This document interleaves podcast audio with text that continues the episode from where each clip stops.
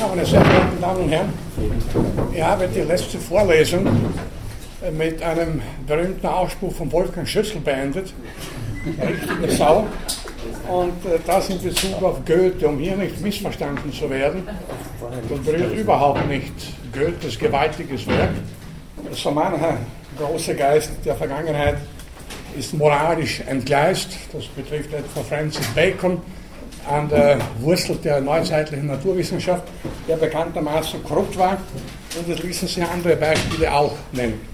Aber was heißt denn, wenn Goethe sagt, edel sei der Mensch hilfreich und gut? Dann ist ja das keine deskriptive Aussage, keine äh, Beschreibung des Menschen, sondern eine Aufforderung, ein ethisches, ein moralisches Sollen. Also der Mensch soll edel, hilfreich und gut sein. Wie gesagt, Goethe war es nicht. Aber äh, das ist so eine ganz allgemeine, eigentlich nichtssagende Aufforderung, eine reine Sollensethik, man könnte auch von Pflichtethik sprechen, geht vielfach an den natürlichen Bedürfnissen des Menschen vorbei. Und wir haben zum ersten Mal eben in Bezug auf die äh, evolutionären Wurzeln des Moralverhaltens gesagt, und ich fasse da nochmal zusammen, dass jedes Moralsystem, das gewissermaßen idealistisch gefärbt ist, mit Idealbildern von Menschen arbeitet, an der Realität eben vorbeigeht und letzten Endes zum Scheitern verurteilt ist. Das erfinden in der gesamten Geschichte der Philosophie, das kann hier nicht näher behandelt werden, das werden Sie in anderen Lehrveranstaltungen auch hören, äh, eine ganze Reihe von Moralsystemen, von moralisch, äh, moralischen Imperativen, eben in der Form du sollst, du sollst nicht und so weiter und so weiter. Denken Sie auch etwa an die äh, äh, christliche und auch die islamische Sexualmoral, die völlig an der Tatsache vorbeigeht, äh, dass der Mensch äh, gewissermaßen eines der sexuellsten aller Säugetiere ist und von dem Enthaltsamkeit zu fordern, das ist schon allerhand. Man könnte, mein beliebtes Beispiel, auch bei der Gelegenheit sagen, der Mensch schläft zu viel, wir müssen da also moralisch eingreifen und jeder darf nur noch zwei Stunden pro Tag schlafen. Denn acht oder neun Stunden, Goethe übrigens meinte, unter neun Stunden bringe ich mich nicht durch, das ist schon sehr sympathisch. Überlegen Sie also mal, irgendjemand kommt auf die Idee, nicht, also wir sollen mehr arbeiten, tugendhaft sein und die lieben Mitmenschen kümmern, Gott dienen und da sollen zwei Stunden Schlaf völlig ausreichen. Gut, das könnte man vielleicht sogar mit einigen Tricks moralisch begründen. Nur, es wäre für die allermeisten von uns einfach nicht lebbar, weil wir als Säugetiere bestimmte, äh, mit bestimmten Dispositionen eben auch dazu disponiert sind, ungefähr ein Drittel des Tages zu schlafen. Plus, minus zwei, drei Stunden, da mag es schon gelegentlich, also es gibt eine bestimmte Variationbreite natürlich, aber zwei Stunden würden für die allermeisten von uns nicht ausreichen. Es würden auch die Loyalsten unter uns, die ergebenen Tölpeln, die also versuchen würden, nur zwei Stunden das langfristig nicht schaffen, jedenfalls nicht ohne gesundheitlichen Schaden zu nehmen. Wir wissen, dass chronischer Schlafentzug eine sehr, sehr gefährliche Angelegenheit ist und daher Bevölkerungen auch natürlich sehr beliebt ist, äh, äh, weil man natürlich genau weiß, dass der Mensch einen bestimmten Schlafbedarf hat und wenn man ihm den entzieht, dann ist es schlimm um ihn bestellt. Äh, also zwei Stunden wären nicht lebbar und da kann man also moralisch da alles Mögliche sich zusammenreimen. Es gab Beispiele, Adolf Hitler hat angeblich nur zwei Stunden pro Tag geschlafen, was, wie ich zu sagen pflege, ja auch Auswirkungen hatte, wie man das zur Geschichte hinreichend kennt. Es wäre besser gewesen, der alte Adolf hätte sein ganzes Leben verschlafen, da wäre einem großen Teil der Menschheit einiges erspart geblieben. Also ich nehme an, Sie, oder bin sicher, Sie verstehen die Pointe.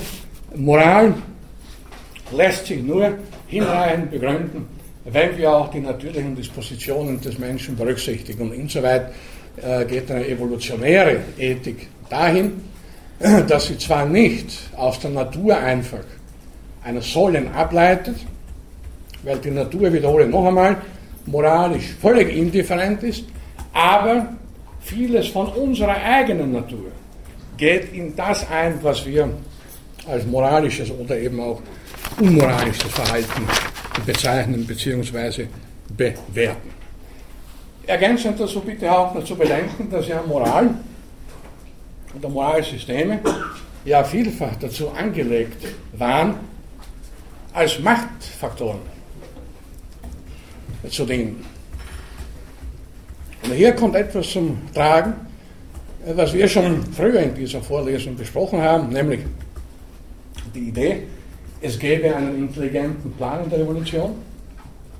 Und die Idee eines intelligenten Designers, eines Intelligent Design, wie das äh, schlagwortartig heißt, der dann natürlich auch gewissermaßen von oben herab bestimmt,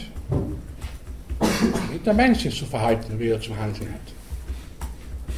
Als vor einigen Jahren Kardinal Schönborn seine berühmt-berüchtigten Thesen vom intelligenten Plan in der Evolution äh, von sich gegeben hat, äußerte sich ein prominenter ÖVP-Politiker, also Politiker sind ja da besonders berufen, sich über Evolution zu äußern, mit den Worten, es sei doch selbstverständlich, dass es einen intelligenten Plan gibt. Wie sonst wäre denn überhaupt diese Welt erklärbar? Ja klar, äh, Politiker müssen ja an irgendeinen Plan glauben, den sie gewissermaßen dann vollstrecken und zu allen Seiten der Geschichte war es bekanntlich so, dass Ideologen aller Schattierungen sich gerne auf höhere Instanzen berufen haben. Und gewissermaßen als Vollstrecker dieser Instanzen äh, zu fungieren äh, vorgegeben haben.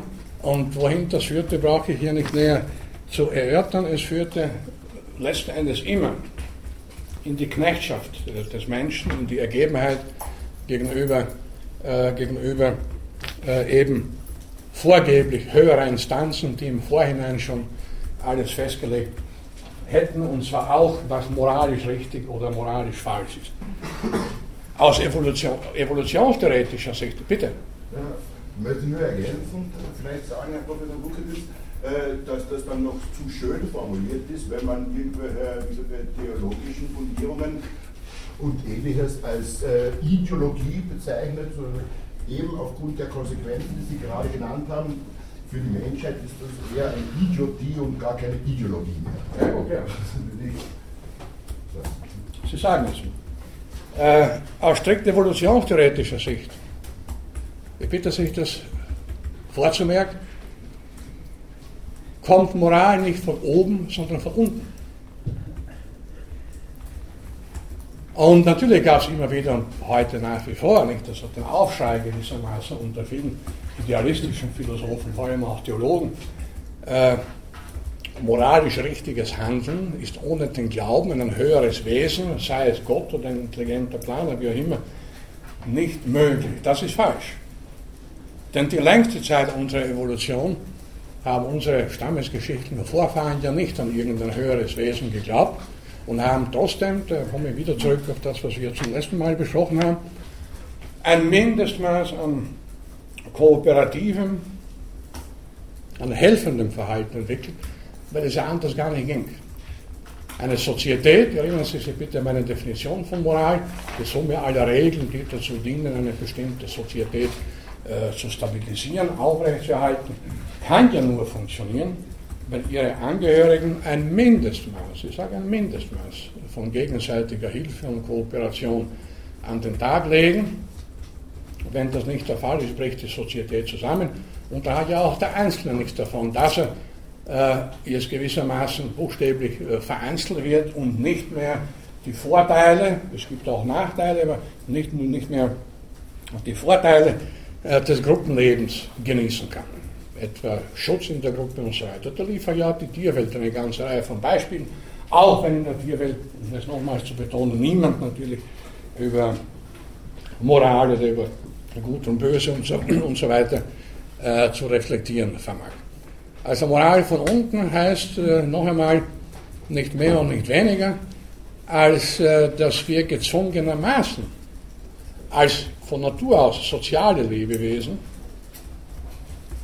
bestimmte Verhaltensweisen entwickeln, die man im Nachhinein als moralisch Naturhaus richtig äh, klassifizieren kann. Es ist sicher nicht von ungefähr, äh, dass in verschiedenen Kulturen das helfende Verhalten moralisch positiv besetzt ist, wenn es sich auch in der Regel auf die Kleingruppe bezieht, wovon ja auch schon zunächst einmal die Rede war.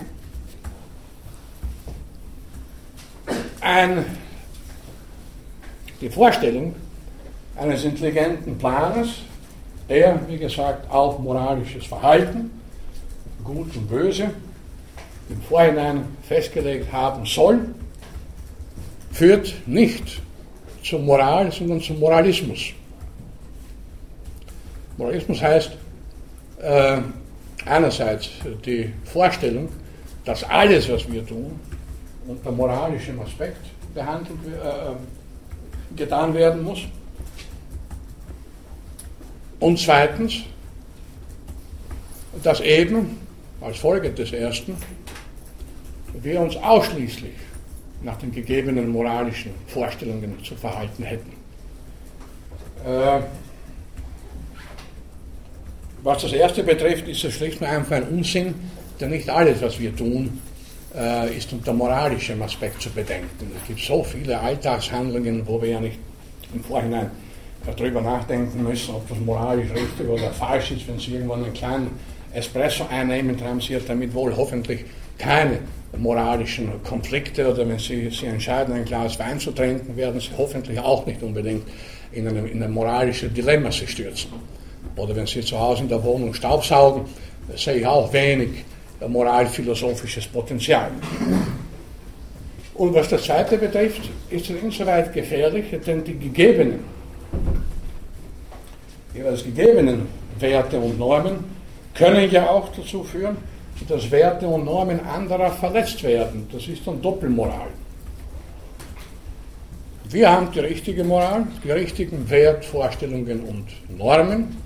Die anderen da draußen, die anderen Völker und Kulturen haben sie nicht. Deswegen haben wir nicht nur das Recht, sondern sogar die Pflicht, diese anderen zu bekehren und sei es sogar mit Gewalt. Äh, dass das allerorten geschieht, bis in die heutige Zeit, brauche ich nicht näher äh, zu erörtern bzw. zu begründen. Da müssen Sie sich nur die Weltnachrichten regelmäßig anschauen, um zu sehen, wie da zwischen Gut und Böse, äh, zwischen den Guten und den Schlechten gewissermaßen künstlich Grenzen gezogen werden und wie die sogenannten Bösen und die sogenannten Schlechten dann auch entsprechend behandelt werden. Daher ist der Moralismus nicht nur abzulehnen, äh, aus, aus rein theoretischen Gründen nicht nur abzulehnen, sondern auch äußerst gefährlich und gerade deswegen äh, ausdrücklich zurückzuweisen. Werte und Normen sind relativ, das ist eine Folgerung aus der evolutionstheoretischen Perspektive, ich komme gleich noch drauf zurück. Bitte?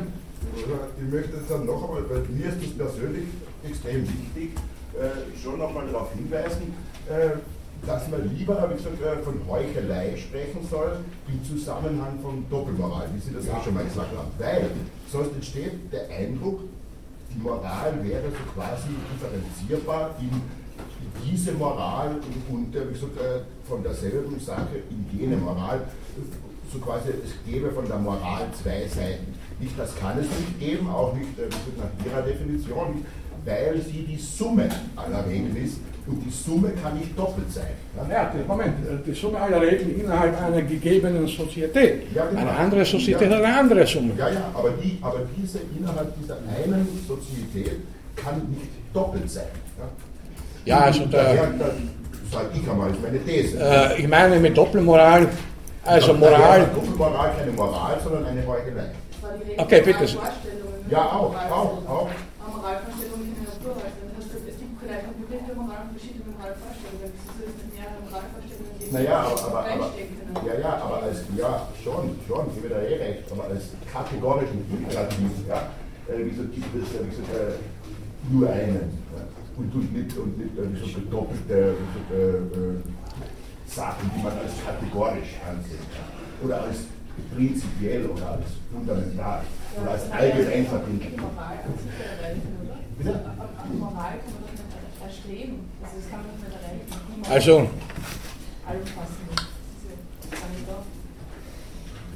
Bitte auch wozu, haben wir dann, wozu haben wir denn das siebte Gesetz, wenn wir das nicht erstreben können oder sollen? Zum Lebensstand das ist gesetzt. Vielleicht haben Sie den Also, nein, als Doppelmoral habe ich immer empfunden, wenn man an sich selbst andere Maßstäbe anlegt als an andere. Das heißt, ich darf stehen, der andere darf es nicht. Ich meine, das ist jetzt Extrembeispiele, aber so Ja, ist Doppelmoral empfunden, dass ich von mir Dinge nicht fordere, die ich vom anderen fordere. Ja, man könnte auch ein, ein Beispiel, also die, die Todesstrafe, die ja nach wie vor in einem Drittel der Länder mehr oder weniger regelmäßig vollstreckt wird, aus Gründen, die mir zum Teil überhaupt nicht ansehbar sind, so wie ich die Todesstrafe grundsätzlich nebenbei gesagt natürlich völlig ablehne. Aber da wird über jemand die Todesstrafe verhängt, der sich in einem bestimmten System unmoralisch verhalten hat. Das kann also sein, dass er einen Mord begangen hat, das kann aber auch bloß sein, dass er ein paar Gramm Heroin in der Tasche hatte. Auch dafür gibt es in einigen Ländern äh, den Strick oder was auch immer. Äh, so, das heißt also, da wird jemand, und es heißt ja praktisch in allen Kulturen, nicht wahr, einen anderen Menschen zu töten, jedenfalls in der, der gleichen Kultur, das ist verboten. Das Tötungsverbot finden Sie also generell, soweit ich weiß, bei allen bekannten Sozietäten und Völkern, zumindest nach innen. Und da geschieht dann genau das Umgekehrte. Da wird das, äh, das Tötungsverbot zum Tötungsgebot und ein moralischer Imperativ. Also auch das verstehe ich unter Doppelmoral gewissermaßen. nicht? Auf der einen Seite hat man eine bestimmte Moral in Bezug auf den Wert des menschlichen Lebens, auf der anderen Seite eine andere Moral, ja, nämlich die Moral der Bestrafung, die dann dazu führt, dass das menschliche Leben dieses Individuums aufgehoben wird. Ja? Bitte. Auch ein gutes Beispiel ist, ist, glaube ich, Leute, die in Amerika, weiß ich, für, gegen die Abtreibung sind, aber für die Todesstrafe. Ja, ja, Das, ist das altbewährte Beispiel. Auch, natürlich. Da gab es auch schon den Fall Jahren, sagt, Amerika ist äh, Leute, eine Krankenschwester und eine, einen Arzt getötet haben, die Abtreibungen vorgenommen haben. Also um Leben äh, zu schützen, wird anderes ausgelöscht. Und bitte, das ist ja doch also völlig der absurd. Kollege, der Kollege hat uns ganz gesagt, äh, finde ich auch, ne? weil Amerika ist eine Soziabilität oder Soziabilität, die nach innen, die Tod nach innen Ja. die Todesstrafe hat. Und nach außen auch. Und, auch nach außen natürlich, aber, aber auch nach innen. Daher kann ich, kann ich das nicht. Äh, wenn, wenn jemand etwas anders sagt, als er selbst tut, wie eben dieser bekannte Goethe, dann hat das mit Moral nichts mehr zu tun, sondern es ist einfach schäbig. Das ist Heuchelei. Also gut, wir, wir könnten über Begriffe lang streiten, aber ich nehme an, dass klar ist, äh, worauf es hinausläuft, dass es keine absoluten Werte geben kann, wenn ich nicht, und aus evolutionstheoretischer Perspektive ist es ausgeschlossen, wenn ich nicht an einen vorgegebenen Plan glaube, und der, wie gesagt, ist aus evolutionstheoretischer Sicht ausgeschlossen. Wenn ich daran glaube, da gibt es aus der Literatur natürlich auch verschiedene düstere Beispiele. Denken Sie an die Romane Der Prozess und äh, äh, Das Schloss von Franz Kafka, wo es um eine übergeordnete, undurchschaubare, undurchsichtige Behörde geht, welcher Art auch immer. Beim Schloss ist es eben die gräfliche Schlossbehörde, das steht wohl stellvertretend für oder als Metapher für einen, man kann es auch verallgemeinern ins, ins Abstrakte, also die Ohnmacht des Einzelnen vor einer Übermacht, vor einer äh, staatlichen Bürokratie oder einer noch, noch höheren Ordnung, äh, die auf beliebige Art und Weise eingreift, aber letzten Endes für den Einzelnen undurchschaubar bleibt und undurchschaubar zu bleiben hat. Aber ich möchte hier kein Seminar über Franz Kafka abhalten. Äh, über den, über seine Werke gibt es auch sehr unterschiedliche Interpretationen, wie diejenigen, die Kafka gerne lesen, sicher wissen. Aber wie gesagt, als Metapher kann man das hier in den, in den Zusammenhang stellen. Äh, die Ohnmacht des Einzelnen äh, vor einer übergeordneten Instanz im weitesten Sinne, die nicht im Einzelnen durchschaubar ist und auch gar nicht durchschaut werden möchte. In der Evolutionstheorie oder aus evolutionstheoretischer Perspektive gibt es nichts Undurchschaubares, außer halt eine Reihe noch offener Fragen, wie wir zu Beginn der Vorlesung auch schon bemerkt haben. Aber da ist nichts undurchschaubar, nichts irgendwie düster und, und, und irgendwelchen höheren, nicht näher äh, äh, einsehbaren Mächten vorbehalten. Und damit komme ich noch einmal äh, zu einigen allgemeineren Ausführungen betreffend Evolution bzw. Evolutionstheorie in ihren philosophischen Implikationen, die uns auf unterschiedliche Weise hier die ganze Zeit ohnehin schon beschäftigen. Äh, es haben viele Menschen nach wie vor Schwierigkeiten damit, äh, dass der Zufall in der Evolution eine wichtige Rolle spielt. Und hier darf man natürlich eines nicht äh, vergessen. Mit Zufall ist nicht irgendein Ereignis gemeint, das akausal ohne Ursache stattfindet. Alles hat Ursachen natürlich, nur gibt es verschiedene Konstellationen, die aus unterschiedlichen Gründen zusammentreffen und dann, wie wir sagen, zufällig irgendetwas bewirken. Und das ist so wie bei uns im Alltag. Nicht? Also der Zufall spielt ja eine ungeheure Rolle. Nicht wahr? Da ruft jemand plötzlich an, das war nicht erwartet, was für ein Zufall, nicht wahr? Und muss ja keineswegs etwas Negatives sein. Der Zufall kann ja auch durchaus Positives, eben Unvorbereitetes, aber Positives bewirken. Man kann mit den Worten eines äh, deutschen Biochemikers, Nobelpreisträgers äh, Manfred Eigen vielleicht sagen, äh, dass Naturgesetze den, den Zufall steuern. Das heißt, vieles ist möglich, aber eben nicht alles. Die Evolution ist eine ganze Kette, eine sehr lange Kette von Zufällen, die aber durch gegebene Rahmenumstände, durch bestimmte Naturgesetze, gewissermaßen in Grenzen gehalten werden. So kann also nicht alles Beliebige in der Evolution entstehen. Es muss, ich habe das früher schon mal so pointiert gesagt, das Werk muss nur funktionieren. Ein würfelförmiger Fisch, nicht der andere ist meiner beliebten Beispiele, das kann nicht funktionieren, das würde den, den äh, hydrodynamischen Gesetzmäßigkeiten widersprechen. Sollte also zufällig in der Evolution einmal ein würfelförmiger Hai äh, zur Welt gekommen sein, dann wurde der sicher nicht alt und werden von ihm überhaupt nichts erfahren.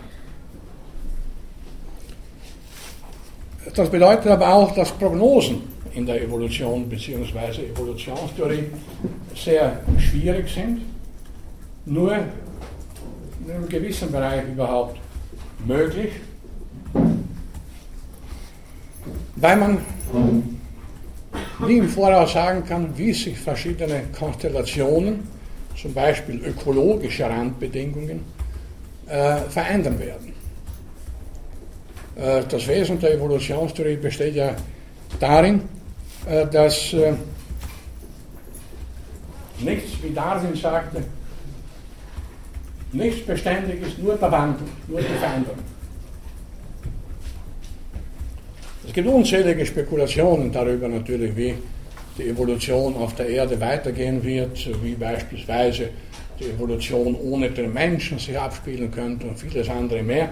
Das bleibt natürlich im Wesentlichen äh, spekulativ, weil wir nicht wissen können, äh, wie es im Laufe der nächsten Jahrhunderte, Jahrtausende, Jahrmillionen äh, verschiedene Dinge in der Natur verändern werden. Es kann jederzeit, das kann man eben auch nicht, nicht einmal mittelfristig voraussagen, irgendein Komet oder irgendein Asteroid auf der Erde geflogen gekommen, das war ja schon der Fall, nachgewiesenermaßen. Na, und dann schaut es plötzlich wieder ganz anders aus. Das haben wir vorausgesagt und vorausgesagt, es kam völlig anders, als wir gedacht haben. Äh, es kann eine Klimakatastrophe stattfinden, auch ohne unseren Einfluss, nicht wahr, ob die, der derzeitige sogenannte Klimawandel tatsächlich anthropogene Ursachen hat, ist umstritten. Das Klima hat sich immer irgendwie gewandelt und wird sich auch weiterhin wandeln. Und wir können nicht wissen, was in den nächsten Jahren, Millionen, ja nicht einmal was in den nächsten Jahren oder Jahrzehnten äh, passieren wird. Die Frage also, wie geht es mit der Evolution weiter, können wir hier gewissermaßen zur Seite schieben, weil mehr oder weniger exakte Prognosen äh, so wenig möglich sind wie exakte Prognosen im Bereich unserer eigenen kleinen Geschichte bzw. unseres individuellen Lebens. Und nicht nur Leute, die also davon überzeugt sind, dass Lebensplanung, also möglich schon bei der Geburt äh, eingesetzt werden kann, bis hin zur Pensionierung im Vorhinein schon alles klar ist. Die werden vielleicht daran glauben. Ansonsten müssen wir in unserem Leben mit einer ganzen Reihe von angenehmen oder auch unangenehmen Zufällen rechnen, die sich jeder, absolut jeder äh, noch so gut gemeinten Lebensplanung im Vorhinein entziehen. So, die drei Konsequenzen, die hier an dieser Stelle, bitte. Ich wollte nur noch eine Nachfrage zur ja. Moral stellen. Wie ist es zu werten, da die, oder was sagt die Evolution dazu, die ja immer das Taugliche bevorzugt und das Nicht-Taugliche ausscheidet? Wenn der Mensch jetzt hergeht und das Nicht-Taugliche protegiert. Ja, was ist das Taugliche oder Nicht-Taugliche? Ja, also nehmen wir mal an, dass ich sage, ein würfelförmiger Fisch, das wird es nie geben. Äh, die Komplikation des Spina bifida. Ja. Ein Mensch, der also an der oberen Körperhälfte gelähmt ist, ist im Sinne der Evolution untauglich. Wir also, tun aber als Menschen sozusagen alles, um ihn trotzdem mitlaufen ja, zu lassen. Und dann kommen wir in den Bereich der Präimplantationsdiagnostik, wo sich die Frage stellt, soll das jetzt protegiert werden oder nicht? Gut, der Tauglichkeit wird strikt biologisch, ohne jede Wertung, ohne jede moralische Wertung definiert als Reproduktionserfolg, als Fortpflanzungserfolg. Der Feldhase, der möglichst viele äh, weitere Feldhasen hervorbringt, ist tauglicher als der, der nur einen oder überhaupt keinen hervorbringt. Aber das sind keine Wertungen, das ist wie gesagt eine biologisch deskriptive Aussage, äh, die sich auch quantitativ und empirisch quantitativ natürlich leicht nachweisen lässt. Aber daraus ist kein Sollen abzuleiten sehr der Mensch muss es Reproduktionserfolg haben, sonst ist er untauglich. Das ist eine völlig andere Ebene. Äh, und daher sage ich noch einmal, wir können hier nicht aus der Natur, äh, so wie sie beschreibbar ist und rekonstruierbar ist, auf ein moralisches Soll schließen. War das, was Sie hören wollten? Oder? Ja, wir sind aber vor Probleme gestellt, die wir entscheiden müssen. Aber nicht, wenn wir uns jetzt sozusagen nicht im Sinne der Evolution verhalten, ist es dann nicht, also das, man muss ja irgendwie dazu Stellung nehmen. Ja, was, was heißt nicht im Sinne der Evolution verhalten?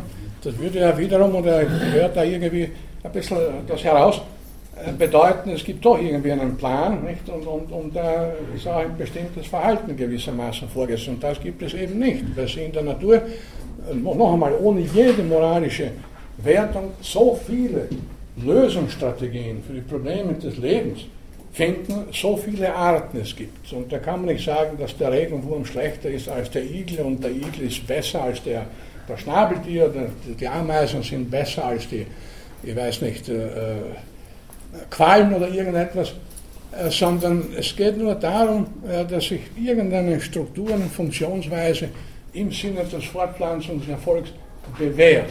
Dann könnte man bei das schon anschneiden, Folgendes sagen. Äh, der Mensch hat die Pflicht gewissermaßen, oder es gab ja von, ich wollte eigentlich später heute noch darauf zurückkommen, aber bitte, wenn Sie das schon an der Stelle äh, anschneiden. Ein Enkel des bekannten Mitstreiters von Darwin, Thomas Henry Huxley, sein Enkel Julian Huxley,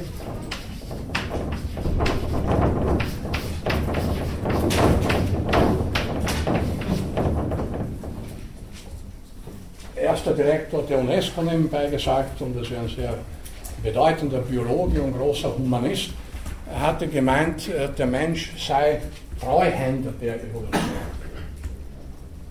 Äh, so gut Huxley das auch gemeint haben mag, äh, die Evolution braucht keinen Treuhänder. Und wir haben in meinen Worten überhaupt keine Pflicht gegenüber der Evolution.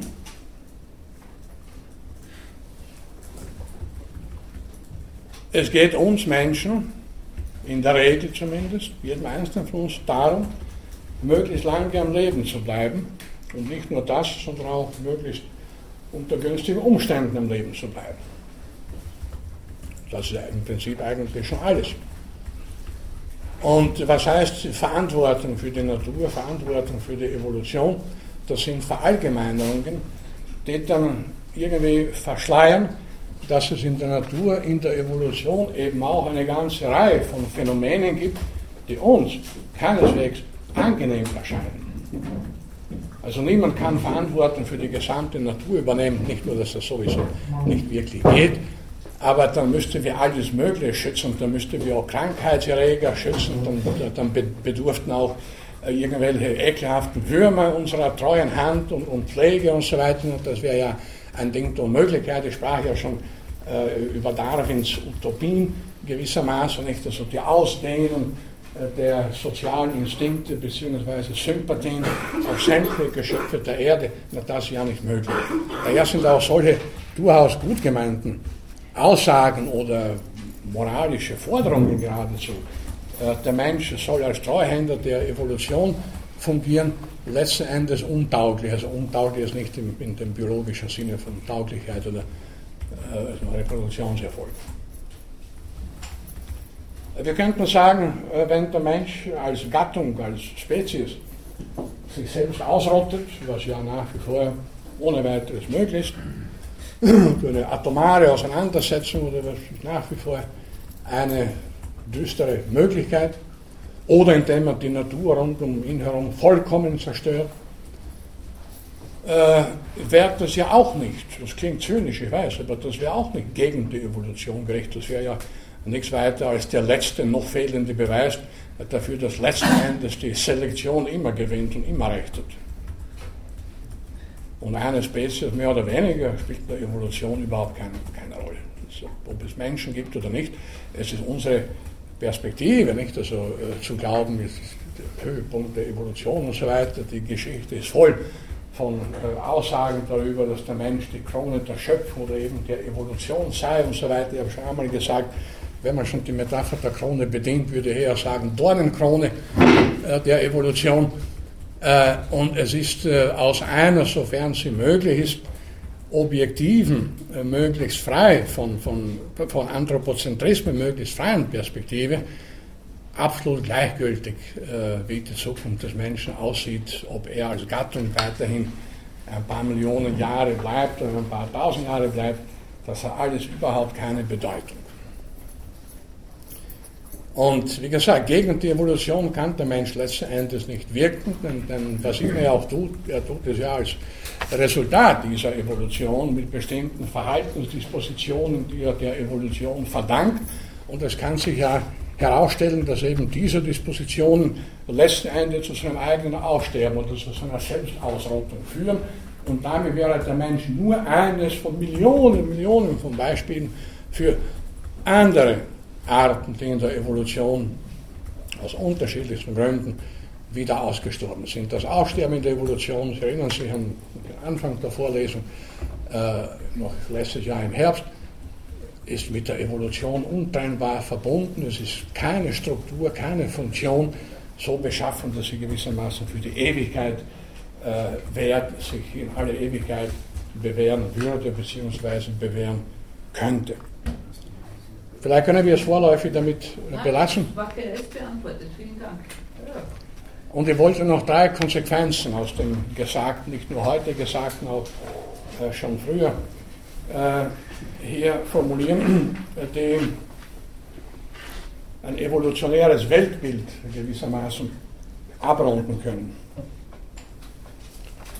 Und zwar kann man alle drei zusammenfassen äh, mit Abschied vom Absoluten.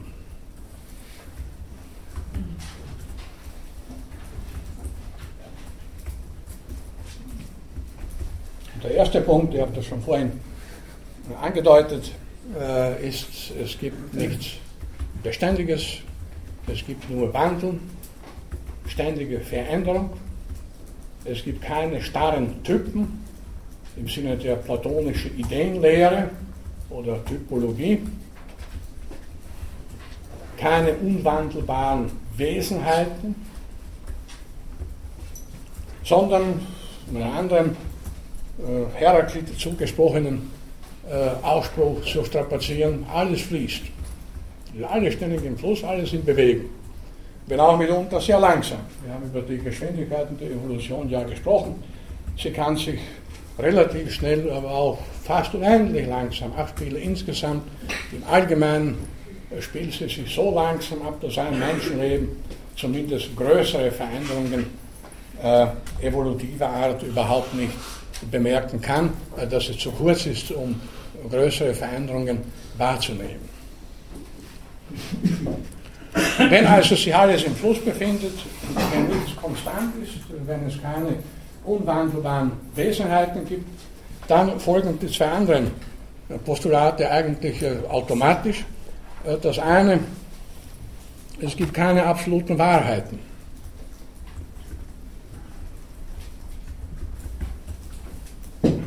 Über den Wahrheitsbegriff hier aus philosophischer, wissenschaftstheoretischer, erkenntnistheoretischer Sicht zu diskutieren, würde zu weit führen. Aber ich habe mehrmals betont, dass unser Gehirn in der Evolution durch natürliche Auslese lediglich dazu geschaffen, also geschaffen, bitte es unter Anführungszeichen, damit nicht der intelligente Planer vielleicht wieder durch die Hintertür hereinkommt, äh, nicht dazu geschaffen wurde, äh, die absolute Wahrheit zu erkennen, was immer das auch sein soll, sondern nur seinen Träger, also uns, äh, erlaubt, irgendwie sich durch die im allgemeinen lebensfeindliche Welt hindurch zu manövrieren. Das heißt aber nicht, dass wir zu einem völligen Relativismus von Wahrheit kommen und sagen, ja, eigentlich ist alles wahr und nichts ist wahr. Das kann es natürlich nicht bedeuten, denn was wir für wahr halten, muss sich ja letzten Endes an den Strukturen der realen Welt bewähren.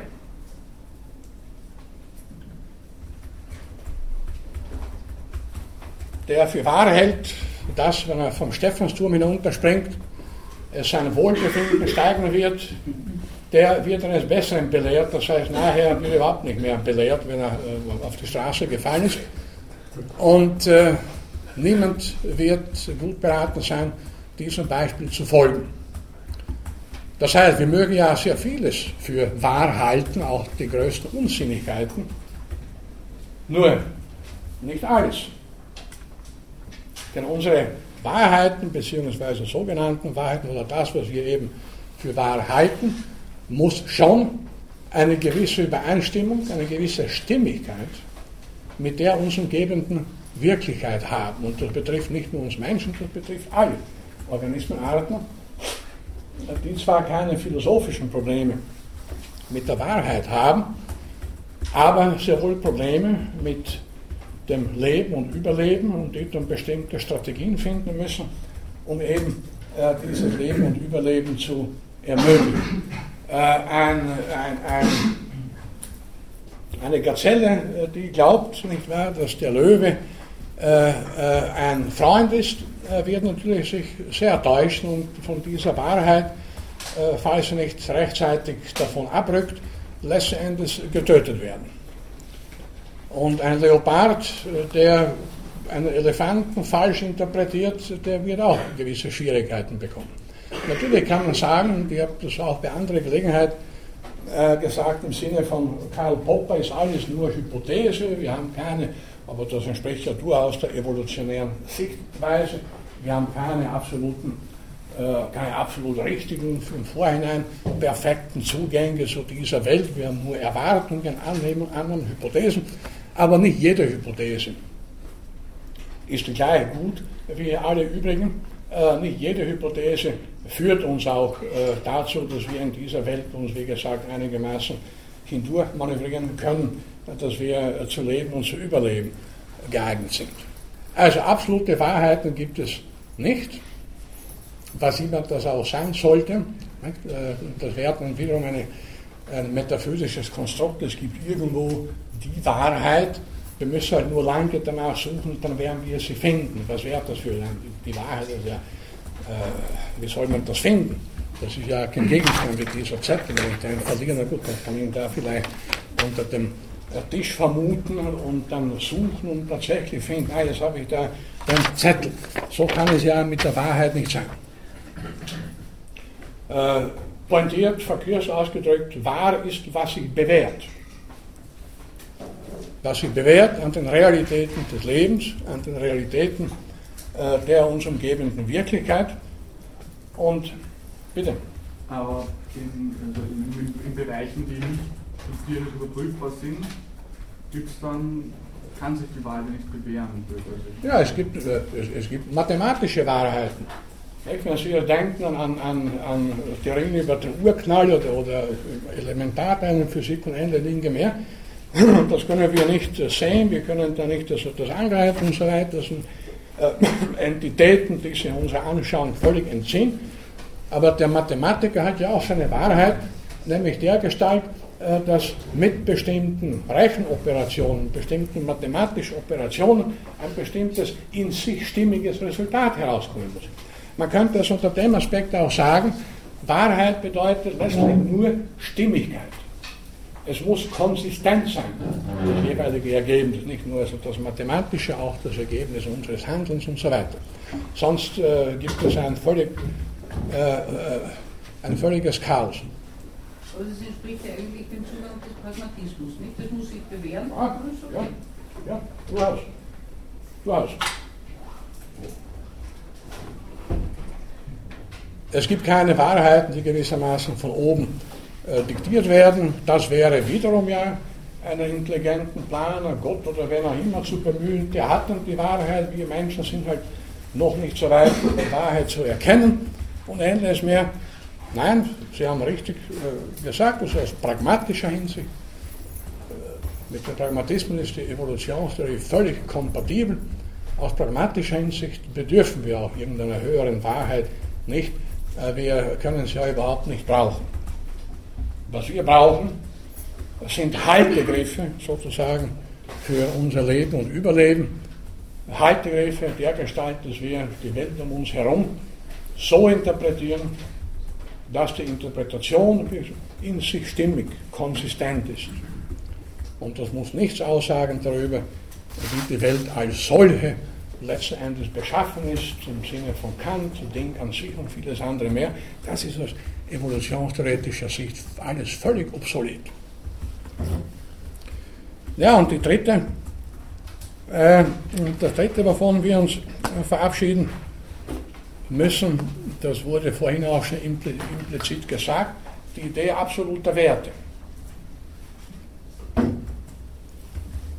Wenn der Mensch ein Resultat der Evolution ist und nicht nur in, anatomisch-physiologischer Hinsicht, sondern auch in Bezug auf sein Verhalten, sein Denken, sein Erkennen, in Bezug auf sein Sozialverhalten, in Bezug auf seine Moral oder Unmoral, äh, dann kann es auch keine im Vorhinein für alle Zeiten gültigen obersten Werte geben. Werte sind wandelbar, auch das ist eine triviale Beobachtung. Wenn Sie etwa daran denken, zur Zeit Darwins äh, fanden die meisten Menschen überhaupt nichts dabei, dass Sklaverei betrieben wurde. Da war Darwin der, der sich aufgeregt hat, der war strikt gegen die Sklaverei. Im viktorianischen England eher die Ausnahme als die Regel. Heutzutage wird kaum ein Brite die Auffassung vertreten, dass Sklaverei moralisch richtig ist. Das heißt, in den letzten 100, 150 Jahren hat sich hier eine Wertvorstellung äh, grundlegend verändert. Und denken Sie an Homosexualität, die lange Zeit in unseren Breiten, in anderen Regionen der Welt ist es immer noch so, buchstäblich verteufelt wurde.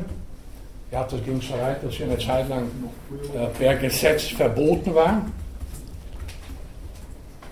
Es hat vor, vor einem Jahr oder wann, das war der deutsche Außenminister, in aller Stille, das war in der Zeitung nur ein paar äh, Zeilen wert, seinen langjährigen Freund aus Berlin geheiratet. Kein Mensch hat sich da irgendwie besonders aufgeregt. Man bedenke, vor 50 Jahren wäre das der Fall gewesen. Der deutsche Außenminister oder der österreichische Außenminister, irgendwie schwer vorstellbar, heiratet seinen Freund. Es wäre sowieso juristisch nicht möglich gewesen, aber allein die Intention oder das Ansinnen, er könnte es tun, wäre buchstäblich verdammt geworden von, von allen äh, Stellen, die irgendwie äh, mit, mit Moral sich in irgendeiner Form in Verbindung bringen. Von den meisten Menschen, das ist ja Sodom und Gomorra, es dürfen schon Männer heiraten, aber kommen wir dahin. Äh, da haben sie also auch in den letzten Jahren, Jahrzehnten Werte gewandelt. Äh, die allermeisten Menschen, zumindest oder viele, würde ich mal vorsichtig sagen, ja, soll so sein. Die sollen machen, was sie wollen. Wir halten nicht mehr daran fest, dass Homosexualität schlecht ist. Äh, wir können das übrigens sowieso auch nicht irgendwie aus der Natur begründen, denn da könnten wir aus der Natur alles begründen oder verteufeln. Also bleibt nichts weiter als die Toleranz. Sie sollen halt machen, was ihnen als richtig erscheint. Ich brauche nicht weitere Beispiele anzuführen. Äh, die, beiden erwähnten mögen schon zeigen, dass eben Wertvorstellungen und demzufolge auch Normen sich im Laufe der Zeit verändern, gemäß unterschiedlicher sonstiger Veränderungsprozesse gesellschaftlicher, ökonomischer Art und so weiter. Äh, das muss nicht immer eine Veränderung zum Guten bedeuten oder eine Veränderung zum Schlechten. Es können gewissermaßen neutrale Veränderungen sein. Es können auch durchaus Veränderungen sein, die äh, in Katastrophen führen. Alles möglich. Nur Tatsache bleibt, Werte sind wandelbar. Sie sind nicht konstant. Sie werden nur dann konstant, wenn sie ein für alle Mal von oben, vom intelligenten Planer oder von Gott gegeben werden, der seinerseits eine konstante Größe wäre. Bitte. Ja, Professor äh, ich will schon sagen, also leicht tut sich der Westerwelle sittlich deswegen trotzdem nicht. Ja, leicht tut er sich nicht. Auch äh, gesagt, äh, der Elton John nicht und, und, und, so weiter. Und äh, ähm, weil eben Werte äh, unterliegen subjektiven Ausrichtungen, äh, wogegen Normen gesagt, objektiv unterliegen. Und deswegen hätte ich gefragt, also im dritten Punkt ist der einzige Punkt, wo ich sagen würde, als Philosophiestudent, ja, würde ich mit diesen Postulaten äh, der Evolution übereinstimmen. Jetzt wollte Sie fragen, ob Sie mit allen, mit den ersten zwei stimme ich nicht überein, aus erkenntnistheoretischer Sicht, aus philosophischer Sicht. Äh, ja, ich habe bei solchen Gelegenheit eine ganze Reihe von, von zum Teil drastischen Beispielen parat, die dann letzten Endes erstens die Relativität der Werte unterschreiben sollen, zweitens aber auch gewissermaßen zur Toleranz gemahnen und äh, gemahnen nicht dann plötzlich neue Werte so weit zu verallgemeinern und zu absolutieren, dass sie wiederum für alle Gültigkeit haben müssen. Wenn Homosexuelle heiraten, heißt es ja nicht, dass alle übrigen diskriminiert werden, äh, die äh, nicht gleichgeschlechtliche Partner haben. Das wäre dann wiederum natürlich so viel des Guten.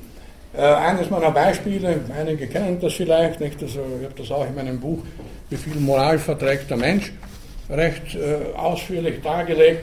Es könnte jemand den Glauben huldigen, wenn es ihm schlecht geht, dann hilft nur eines, er muss auf einen stark erhitzten Stein urinieren. Verlangen Sie nicht, wenn Sie die, die Mythologien und der Völker und so weiter sich vergegenwärtigen, was es da alles für Glauben, Aberglauben gab, ist ja äh, fast unglaublich. Äh, gut, jetzt glaubt er das und er hisst irgendwo einen Stein und beginnt da zu harnen. Ich würde sagen, bitte, vielleicht geht es ihm nachher wirklich besser. Eine selbsterfüllende Prophezeiung, nicht? Also die, äh, und die Schichten des Unterbewusstseins sind sehr komplex und weiß, wie da über hochkomplexe Kanäle äh, dann sein Handeln, sein Harnen tatsächlich zu seinem Wohlbefinden beiträgt. Er darf auch gerne eine Gruppe solcher Leute versammeln, die das glauben und die können dann kollektiv, wenn sie wohl irgendwo im Wienerwald bei Vollmond urinieren. Äh, das werden wir tolerieren, zu tolerieren haben. Kritisch wird es dann, äh, wenn die Harner ihre Wertvorstellungen, das sind ja letztlich auch moralische Vorstellungen, zu verallgemeinern versuchen und uns dazu zwingen wollen. Also nein, danke. Also ich bin zwar bereit, aus einer gewissen Distanz mit Amüsement dieses Verhalten zu beobachten. Mich interessiert immer, was Menschen tun, wie sie sich verhalten und so weiter. Und ich habe immer vieles Verständnis für außergewöhnliches Verhalten, für ungewöhnliches Verhalten. Interessiert mich eigentlich mehr als die sogenannte Normalität. Nur möchte ich es nicht als allgemeine Moralvorstellung äh, etabliert wissen und schon gar nicht möchte ich da mitmachen müssen. Also Sie können sich auch da Ihrerseits vielleicht äh, zu Hause bei einer Flasche Wein weitere Beispiele ausdenken. Sie werden sicher viele finden für mögliche Verhaltensweisen, für mögliche Handlungsweisen, für möglichen Glauben, den Sie tolerieren, der aber unter keinen Umständen verallgemeinert werden und im Sinne einer allgemein verbindlichen Moral etabliert werden sollte. Da halte ich mich an das habe ich auch schon mehrmals zitiert, kennen einige von Ihnen wahrscheinlich an den Spruch des Österreichischen und in, in Deutschland lebenden Philosophen Bernulf Kannitscheider.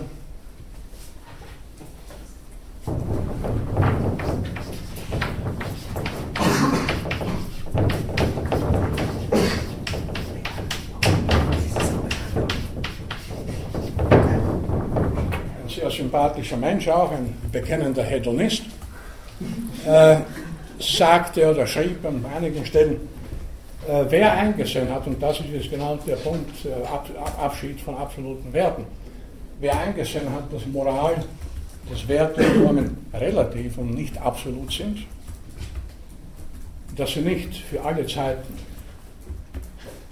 allgemeine Gültigkeit haben, der wird im Falle moralischer Entrüstung auch nicht zur Flinte greifen, sondern einen Cognac nehmen. Ich füge hinzu, das wäre dann für alle Beteiligten die wesentlich gesündere Lösung. Die Flinte sollte man in dem Fall nicht nur sprichwörtlich, wörtlich ins Korn werfen. Und am besten Sie nehmen den Cognac, die, die Konfliktparteien nehmen den Cognac gemeinsam ein. Und sollten Sie alkoholresistent sein aus irgendwelchen Gründen, dann können Sie sich auch einem Glas pasteurisierter Milch gütlich tun oder an, an äh, einem äh, ein paar Tassen Kamillentee. Hauptsache, Sie akzeptieren oder Sie verabschieden sich davon, dass Sie die absoluten oder einer von Ihnen die absolut richtigen Wertvorstellungen bzw. Normen hat.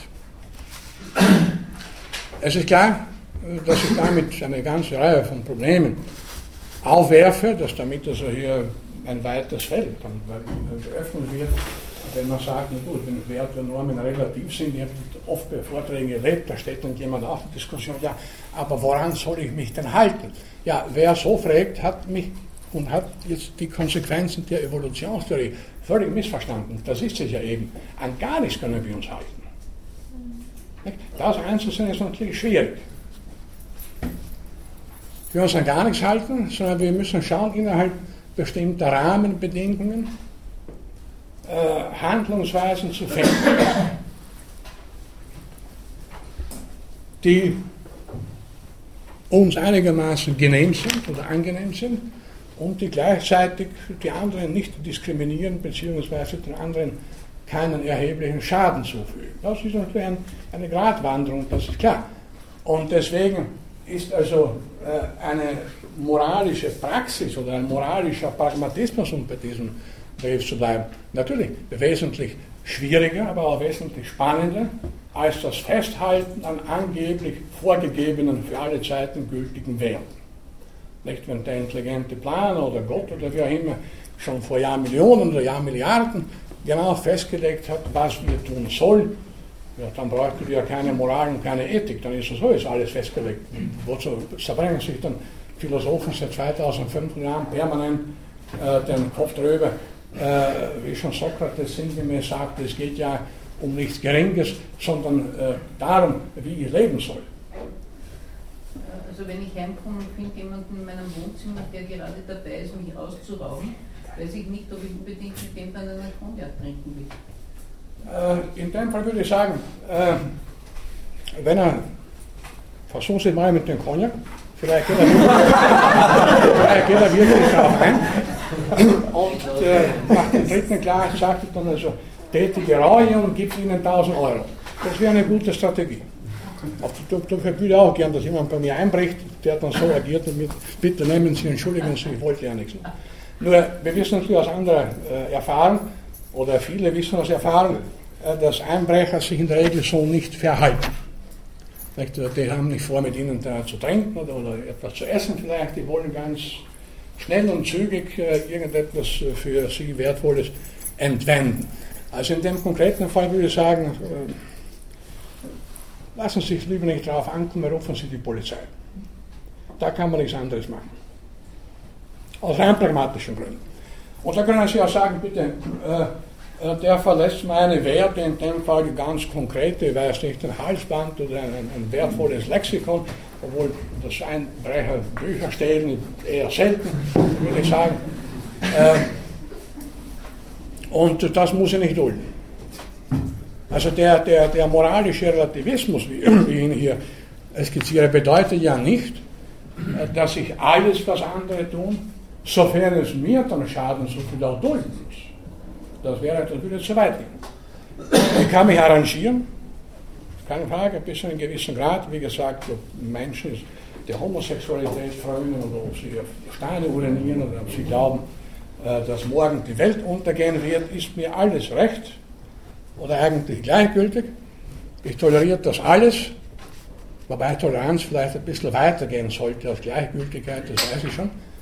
Aber ich toleriere nicht, äh, dass von den Betreffenden ihre eigenen Vorstellungen so weit verallgemeinern, dass sie mein Leben in irgendeiner Form da äh, äh beeinträchtigen bzw.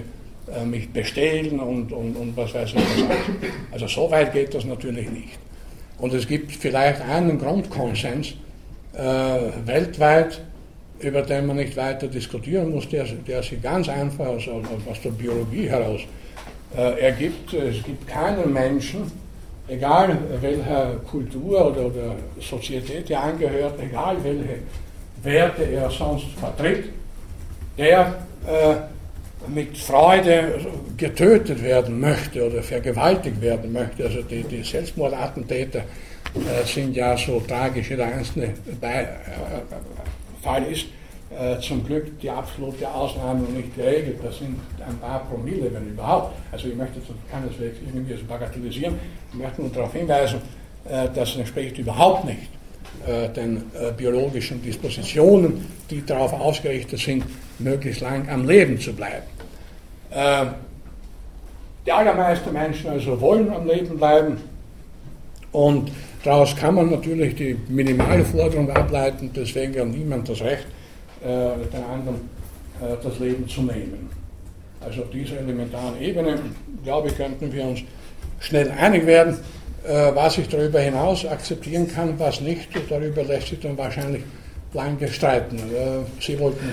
Ja, also wurde jetzt eh schon vorweggenommen. Ich wollte so ziemlich genau das sagen, dass man, auch wenn es die Werte halt ab, absolut im wirklich absoluten Sinne nicht mehr gibt, aber so, so konditionale absolute Werte gibt es ja eben schon noch. Wenn man friedlich, halbwegs friedlich in einer Gesellschaft zusammenleben muss, dann hat man sich an eben zum Beispiel das Tötungsverbot zu halten. Und also hier ist es nicht absolut im Sinne von Gott gegeben, aber im Sinne von, solange man als Mensch als Menschheit lebt in Gesellschaft, sind sie schon, sage ich mal, absolut, wenn man halt ja, weiter den Status aufrechterhalten will.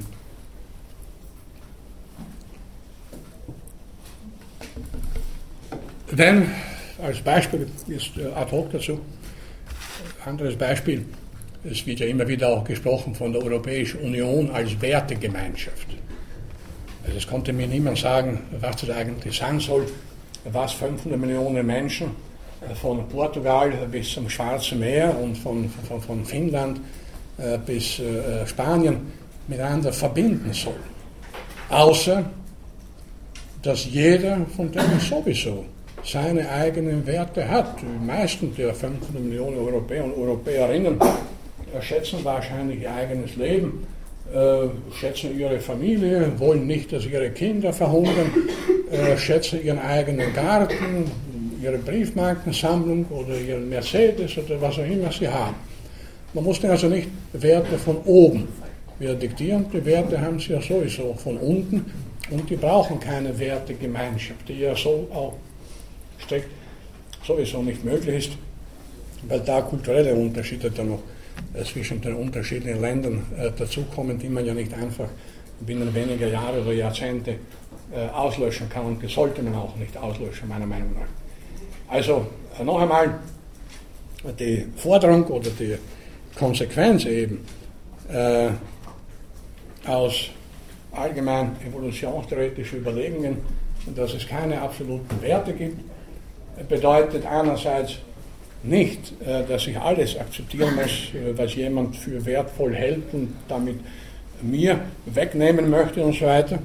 Bedeutet zum Zweiten aber, äh, dass es nicht möglich ist, eine für alle Mal, für alle Menschen eine verbindliche Moral festzulegen. Außer eben, da könnten wir uns darauf einigen, ein allgemeines Tötungsverbot eben nicht nur in Bezug auf die, auf Individuen der eigenen kleinen oder auch größeren Gruppe, sondern grundsätzlich soll und darf niemand getötet werden, aus dem einfachen Grund, weil er oder sie in der Regel auch nicht getötet werden will. Das ist also, glaube ich, relativ leicht äh, einzusehen. Letzten Endes also kommen wir hier äh, zu einem, Evolution, einem, einem säkularen, evolutionären Humanismus. Der Ausdruck evolutionärer Humanismus stammt auch von Julian Huxley.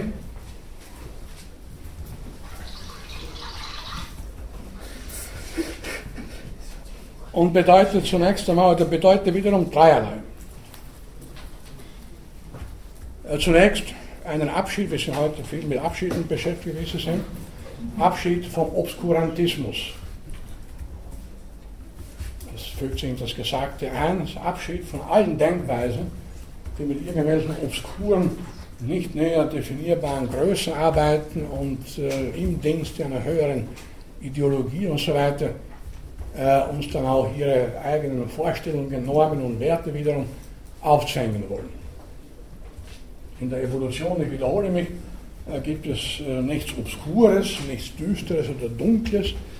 Es äh, gibt offene Fragen, wie schon gesagt, aber die sind grundsätzlich beantwortbar oder werden grundsätzlich in absehbarer Zeit beantwortbar sein. Aber die Evolution ist kein, kein äh, düsteres Kapitel gewissermaßen äh, dieser Welt, wo also da irgendwelche dunkle Mächte am Werk sind. Wir können die Evolution relativ gut äh, im Wesentlichen verstehen, äh, beschreiben und rekonstruieren. Und alle Hinweise, wiederum beim intelligenten Plan und so weiter, solche übergeordnete Instanzen sind vollkommen obsolet und bringen uns auch nicht weiter. Hingegen, zweiter Punkt hier,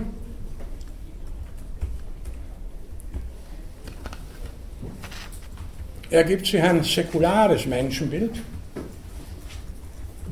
gereinigt von allen idealistischen Vorstellungen, die den Menschen gewissermaßen überhöhen, über die Naturstelle und so weiter. Auch hier hat die gesamte Geschichte des Abendländischen, nicht nur des abendländischen Denkens, äh, zahlreiche Beispiele hervorgebracht, nicht, also, nicht nur die, die Krone der Schöpfung, auch der, die berühmte Sonderstellung des Menschen in der Natur und so weiter, haben wir schon früherer Gelegenheit äh, kurz besprochen.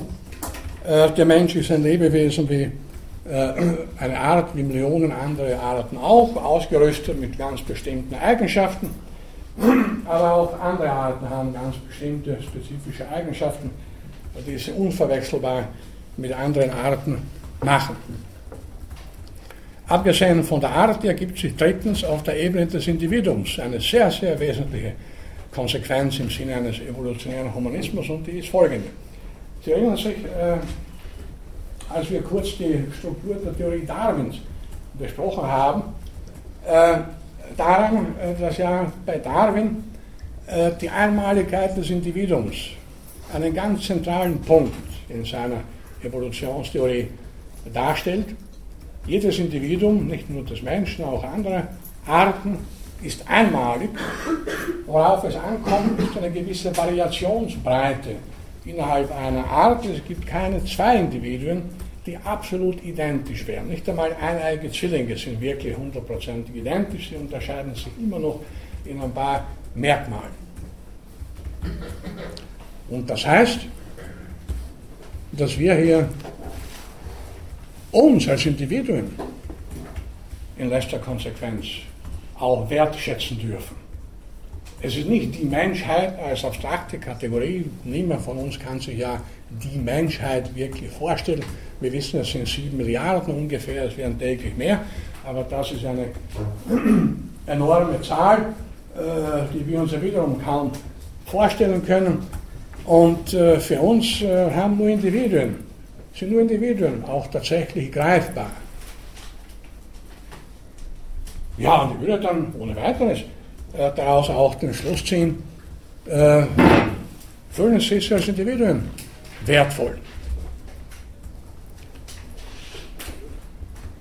Auf der einen Seite zeigt die Geschichte der Menschheit, ich meine die Kulturgeschichte der Menschheit in den letzten zwei, drei oder 4000 Jahren, eine ungeheure Selbstüberhöhung der Spezies Mensch, nicht noch einmal Krone der Schöpfung, Sondernatur und so weiter.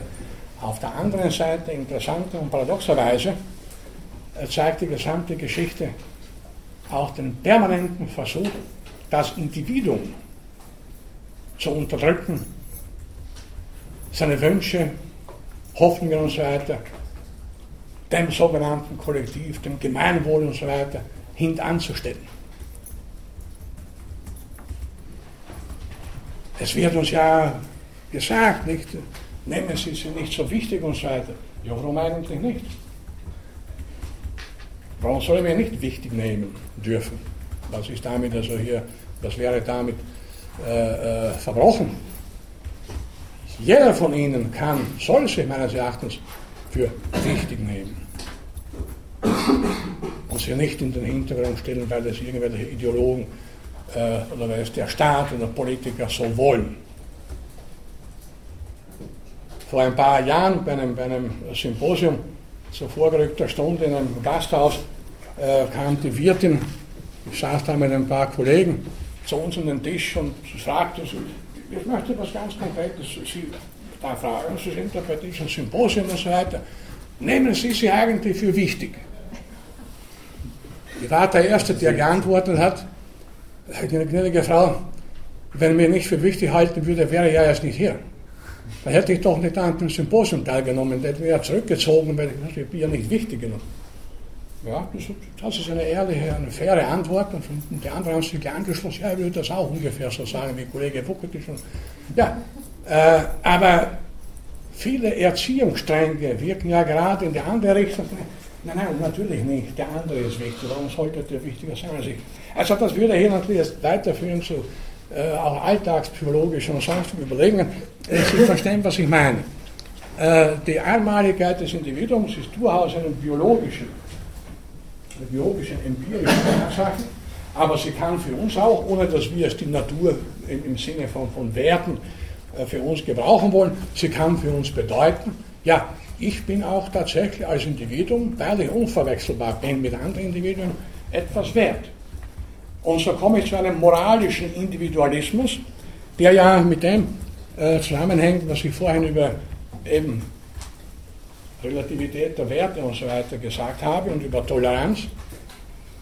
Der moralische Individualist ist zwar ein Egoist, aber Egoisten sind wir alle, wie wir auch ausgeführt haben. Äh, und die Welt ist äh, mit lauter Egoisten bevölkert. Aber er weiß, dass auch andere Egoisten sind. Dass die auch ihre Wünsche haben, ihre Hoffnungen, ihre Vorlieben, ihre Vorhaben, Projekte und so weiter. Und er wird, solange die mit damit nicht in die Quere kommen, das auch alles akzeptieren.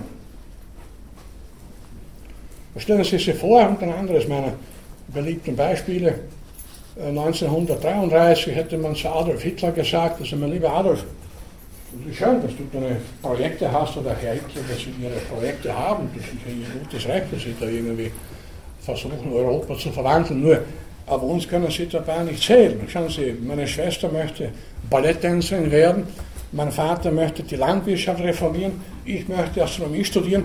Wir haben keine Zeit für sie. Stellen Sie sich vor, spekulativ natürlich gedacht, äh, Hitler wäre von lauter solchen moralischen Individualisten umgeben gewesen, die ihm gesagt hätten, ja, wir wissen, was du für Pläne hast. Ohne uns. Na, wie wäre er dann da gestanden?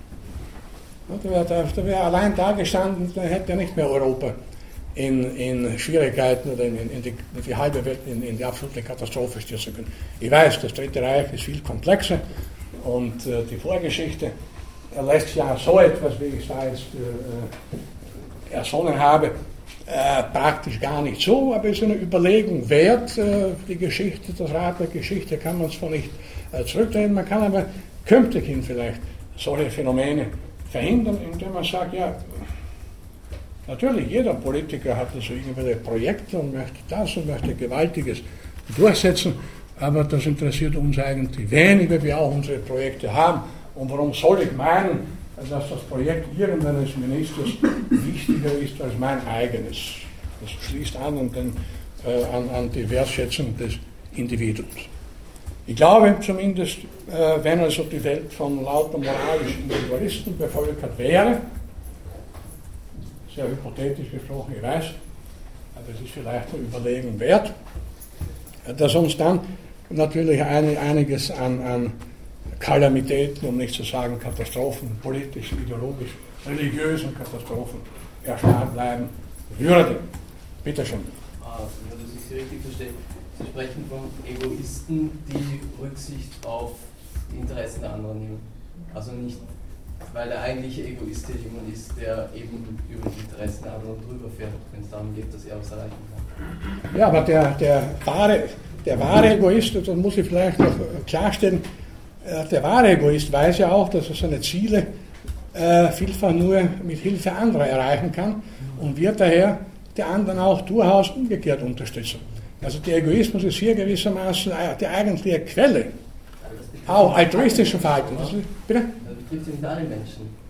Er kann ja in einer gewissen Gruppe so sich verhalten, die Gruppe stärken, aber dann gegenüber einer anderen Gruppe ja total also ja. widerrechtlich handeln. Ja? Oder ich meine, er, er kann ja nicht alle Menschen in dieses System einbeziehen. Ja? Das müssen sie ja gar nicht. Also erst ist das nicht möglich, Sie haben völlig recht, also das, wir können nicht sieben Milliarden Menschen da irgendwie einbeziehen, das ist ja äh, schon technisch nicht möglich, aber es würde ja genügen, wenn in jedem kleinen Zirkel das so funktionieren würde. Nicht? Und wenn dann jeder kleine Zirkel, Zirkel von mehr oder weniger überschaubarer Größe, andere Zirkel solcher Größen auch wiederum akzeptieren würde, sofern die nicht in ihn negativ ein- bzw. übergreifen. Und es gibt einen schönen Spruch, ich weiß nicht von wem der stammt, aber das mag nicht äh, entscheidend sein im Augenblick. Äh, nette Kerle kommen zuerst ans Ziel. Ich, weiß nicht, ob ich das schon je zitiert habe. Also was da nicht, das sind die freundlichen äh, Egoisten natürlich.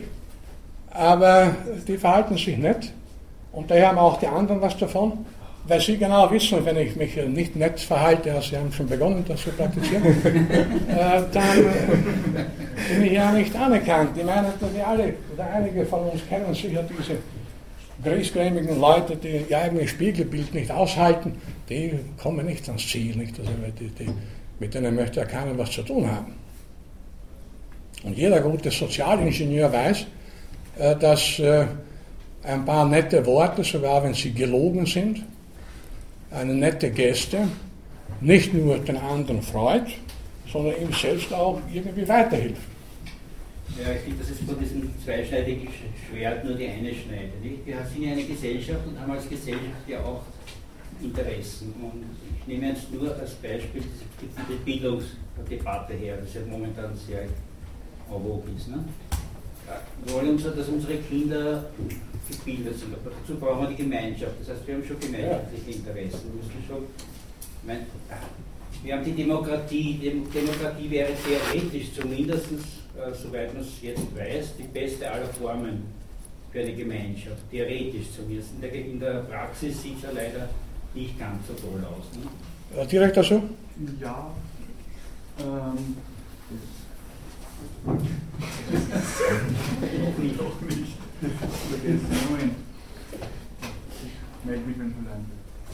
Ja, die Bildungsdebatte, ich meine, darauf möchte ich mich hier nicht anlassen. Das führt vielleicht dazu, dass letzten Endes irgendwann sämtliche Schulen und Universitäten aufgelöst werden, denn so viel Debatte und Reform und Reform äh, ist ja letzten Endes vielleicht äußerst gefährlich. Ich habe ja schon bei anderer Gelegenheit ironisch gesagt, das Ganze wäre gelöst, auch durch das ganze Sozialproblem. Man soll doch einfach äh, Kindergärten, Schulen, Universitäten und Krankenhäuser schließen. Dann hätten wir eine ganze äh, eine Menge Debatten weniger und es gäbe viel weniger Sorgen, Geld würde für anderes bleiben und so weiter. Also, aber gut, ich möchte mich da nicht im völligen Zynismus. Äh, jetzt haben Sie es. Äh, war nur wegen dem wegen der äh, sozialen, äh, gesellschaftlichen Seite, die ist zwar auf jeden Fall da, aber im Endeffekt ja auch nur aus egoistischen Gründen. Also, eine, also die, die, die, Stufe darunter ist immer noch, weil es mir was bringt. Also ich möchte allgemein gute Bildung, damit meine Kinder mit meinen Genen eine gute Bildung haben. Oder ich will Demokratie, weil das die Staaten ist, wo ich am meisten Mitbestimmungsrecht habe, etc. Sind uns einig natürlich, dass äh, jeder, jedes Kind äh, die optimale Chance haben soll für Bildung. Die Gefahr besteht hier aber auch wiederum äh, darin, wer bestimmt, was Bildung ist. Ja, wir können das nachschauen in der Brockhaus-Enzyklopädie oder in der Wikipedia, wenn Sie das bevorzugen. Da wird man Definitionen von Bildung finden, ist ganz klar. Und ich, Sie können bei Wilhelm von Humboldt nachlesen, mit vielen Leuten, die sich damit befasst haben, was Bildung ist, was ein gebildeter Mensch ist. Aber das wäre schon ein eigenes Thema. Es geht hier nur darum, dass wir auch da vorsichtig sein müssen. Denn äh, wie jetzt also die Diskussion, die aktuelle Diskussion seit Jahren ja durchaus zeigt, und das ist ja nicht nur, wohl nicht nur mein Eindruck, geht es ja vielen Leuten, die also das Bildungssystem reformieren wollen und also für Bildung eintreten, letzten Endes nur darum, dass der Wirtschaftsstandort Österreich wettbewerbsfähig bleibt und so weiter und so weiter. Da wird dann Bildung auf Wettbewerbsfähigkeit eingeschränkt. Und also, wenn, Sie mich fragen, wenn es also äh, bei allfälligen Universitätsreformen, es hat äh, in Österreich die letzten Jahrzehnte eigentlich nur Universitätsreformen gegeben, wenn es da nur darum geht, äh, die internationale Wettbewerbsfähigkeit, auch da müsste man drüber reden, was das sein soll, zu erhalten bzw. zu fördern, dann sage ich dezidiert, das war und ist nicht Aufgabe einer Universität. Die Universität hat nicht die Aufgabe, äh, Leute heranzuzüchten, unter Anführungszeichen, die sich im internationalen Wettbewerb durchsetzen. Das können die dann schon machen, wenn sie wollen. Aber das, ist, das kann nicht erste und überhaupt einzige Aufgabe der Universität sein. Die Universität hat die Aufgabe, eine Fülle, gut, die Wiener Universität bietet ja, ich glaube, 170 verschiedene äh, Studiengänge bzw. Fächer, Disziplinen an, eine Fülle von Disziplinen, alle derzeitigen wissenschaftlichen Disziplinen anzubieten, zur Verfügung zu stellen, in diesen Disziplinen die Betroffenen, die Interessierten, so gut es geht zu unterweisen, Wissen zu vermitteln, aber auch Zusammenhänge herzustellen. Das sind also, nicht meine Erfindung, das sind die klassischen Ideen, manche mögen dann sagen, ja, fast schon Ideologien, was eine Universität für Aufgaben hat und was dann letzten Endes für die Bildung dabei herauskommt. Aber wie gesagt, das wäre jetzt ein, ein noch anderes und, und sicherlich brisantes und interessantes Thema, auf das ich mir aber hier nicht weiter einlassen kann, zumal auch die Zeit schon sehr fortgeschritten ist. Also ich sehe nur ein Problem mit dieser hohen Verdichtung im städtischen Bereich, weil damit die Interessenskollisionen immer massiver werden. Und wenn man zu viele Ratten in einem Käfig sperrt, tun sie zwei Dinge, gegen die Fortpflanzung Natürlich. und sie fressen äh, einander auf. Ich meine, es ist mir Ihre Argumentation klar, der Evolution ist das wurscht, sollen sich auffressen, okay. Aber. Ja, ja, aber in der Zivilisation ist etwas passiert, äh, was vielleicht der größte Fehler überhaupt war äh, dass man immer größere Einheiten gebildet hat. Alles muss immer größer werden. Die Europäische Union muss weiter wachsen. Wie das gehen soll, weiß ich nicht. nicht? Die brauchen immer einen größeren Schutzschirm, so genannt. Ich kann das Wort schon nicht mehr hören. Wie das gehen wird, weiß ich wirklich nicht. Vielleicht haben die vergessen, die, die Betroffenen äh, Bürokraten und Technokraten, vielleicht haben sie als Kinder nie Luftballons aufgeblasen, sonst würden sie wissen, dass ein so stark aufgeblasener Ballon platzt. Auch das wäre ein wichtiger, wichtiges Moment für die Bildung. Äh, gleich. Zurück zu kleinen Einheiten. Die, die, die Forderung stammt nicht von mir, das hat der, der berühmte Leopold Kohr Recht small is beautiful und so weiter und, und auch, auch langsam ist schön. All diese Formeln wurden ja hunderte Male äh, schon äh, wiederholt und gesagt, aber das Rad der Geschichte ist schwer zurückzudrehen. Vielleicht könnte man wohl, das natürlich gewissermaßen anachronistisch klingt, wenn ich sage, also die einzige der einzige Ausweg aus unterschiedlichen Dilemmas wäre eben zurück zu kleineren, überschaubaren Einheiten, in denen erstens das Individuum sich wieder stärker wahrnehmen kann, in denen das Individuum besser überschaubarer integriert ist als in anonymen Strukturen, äh, die uns ja alle oder die viele Menschen längst krank machen, wie man ja auch äh, in öffentlichen äh, Berichten und so weiter hört und, und lesen kann, dass also die Zahl der, der Depressionen und das sogenannte Burnout-Syndrom, das war meiner Großmutter nicht einmal dem Wort nach bekannt, dass das überhand nimmt, nicht? Also, dass sie vor kurzem erst irgendwo beiläufig gelesen war, erstaunt, nicht, dass die Berufsgruppe mit, der, mit der höchsten Suizidrate und Depressionshäufigkeit Ärzte sind, vor allem Spitalsärzte. Wenn man dann, klar, meine Schwägerin ist Krankenschwester zum Beispiel, ich habe unter Ärzten einige gute Freunde. Ja, äh, die Situation ist nicht so wie irgendwelche drittklassigen, äh, schnulzigen Filme den Arztberuf darlegen, sondern das sind zum Teil äußerst, äußerst komplizierte und, und schwierige äh, Unternehmungen, ein Spitalsarzt, der da einerseits Verantwortung hat und jederzeit heutzutage angezeigt werden kann, wenn er daneben schneidet, äh, der dann 60 Stunden lang arbeitet, seinerseits nicht ausgeruht ist. Und das kann ich mir schon vorstellen, dass die dazu, also die einzige Lösung, wie gesagt, wenn es eine gibt, ich weiß nicht, wie sie pragmatisch umgesetzt werden könnte, weil ich ja äh, durchaus Prag äh, Pragmatiker bin, äh, wäre aber wohl ja kleine, überschaubare Einheiten, die auch dem Individuum äh, mehr Eigenwert wieder gewissermaßen beiräumen und nicht also den Stellenwert eines winzigen Zahnrades in einer endlos langen Kette von Rädern, wo das eine Rad überhaupt nicht weiß, wozu es überhaupt dient. Ja, bitte. Äh, die Evolution hat ja genug Beispiele, dass sich, wenn sich Populationen übermäßig verbreiten, dass sie dann also meistens durch Nahrungsressourcen sich wieder dezimieren. Nur der Mensch scheint also hier zumindest bis jetzt auch eine Ausnahme zu sein. Es gibt also eine, äh, eine der, der inzwischen trivialen Erkenntnisse in der Evolutionsbiologie, dass sich Population, dass die Populationsgrößen ständig schwanken. Das abhängt von unterschiedlichen, zum Beispiel ökologischen, vor allem ökologischen Faktoren, Angebot, Nahrung und so weiter und dass eine Population, die ein bestimmtes Maß äh, überstiegen hat, nicht mehr lebensfähig bleibt, äh, weil entweder nicht genug zu fressen für alle da ist oder weil sonst irgendwas passiert und der dann wieder mehr oder weniger automatisch auf eine gewisse Größe oder besser gesagt Kleinheit schrumpft.